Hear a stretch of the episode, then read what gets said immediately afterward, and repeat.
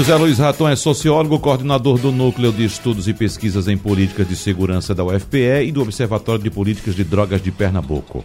Boa tarde, Raton, tudo bem com você?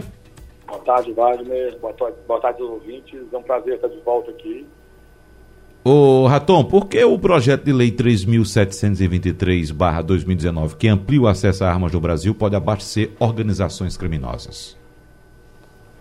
Então, Wagner, essa é uma questão muito séria e que está sendo pouquíssimo discutida nesse contexto de é, novidades de natureza tão problemática que nós estamos vivendo no Brasil nesse ano de 2019. É, esse projeto de lei, ele na verdade, ele, ele, é, um, ele é um outro formato dos decretos editados, dos oito decretos editados pelo presidente é, Bolsonaro é, no ano de 2019.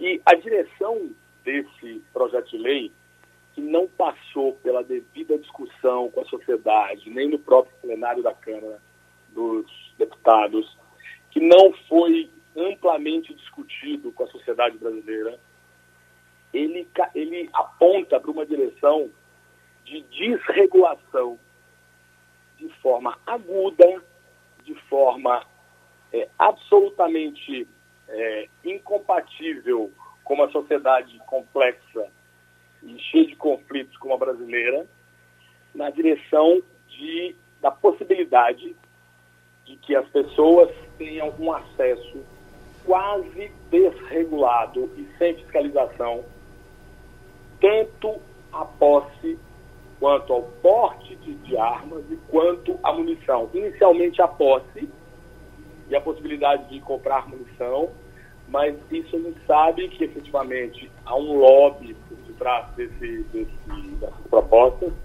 que num segundo momento vão apresentar a possibilidade é, de um porte muito mais ampliado.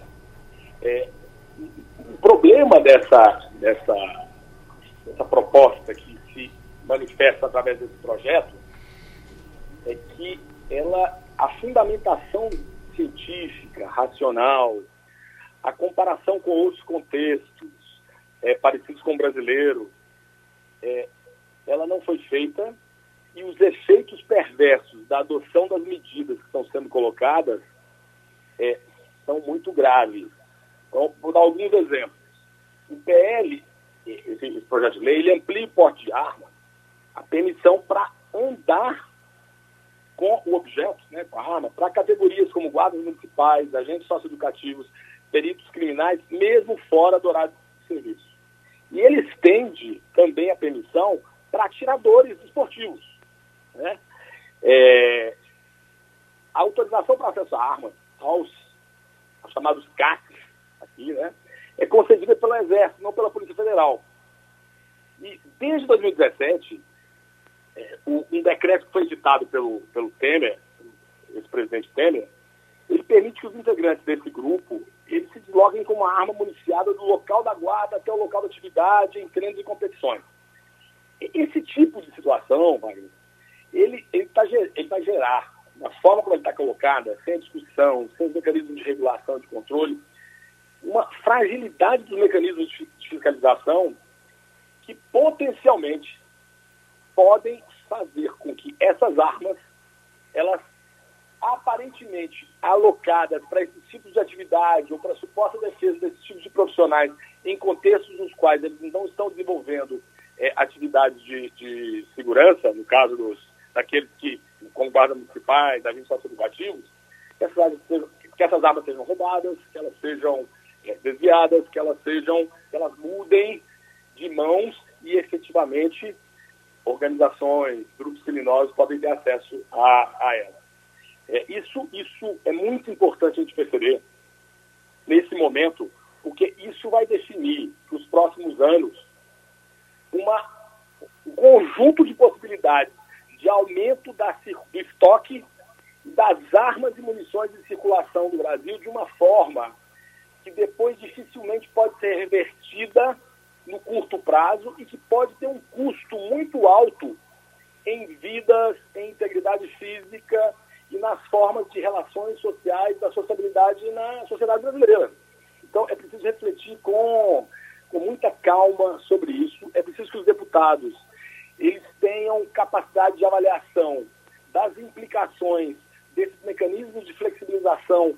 Por exemplo, o número de, de, de, de munições que é permitido por esse projeto, ele praticamente é mais de 5 mil por ano, ele praticamente inviabiliza o controle realizado por qualquer tipo de organização estatal que tenha é, um mandato para fazê-lo.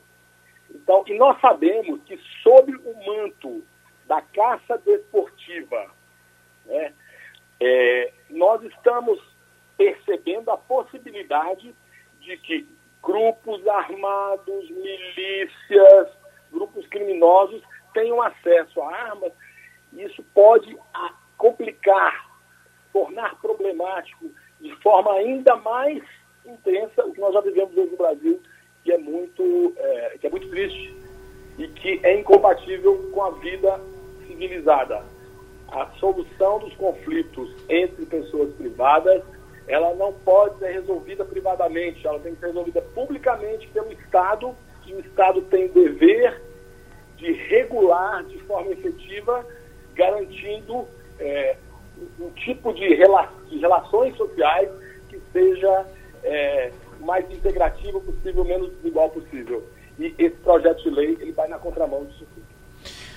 José Luiz Raton, muito obrigado, um abraço para você, até a semana que vem. Até a semana que vem, vai, um abraço aos ouvintes. 5 horas e 31 minutos.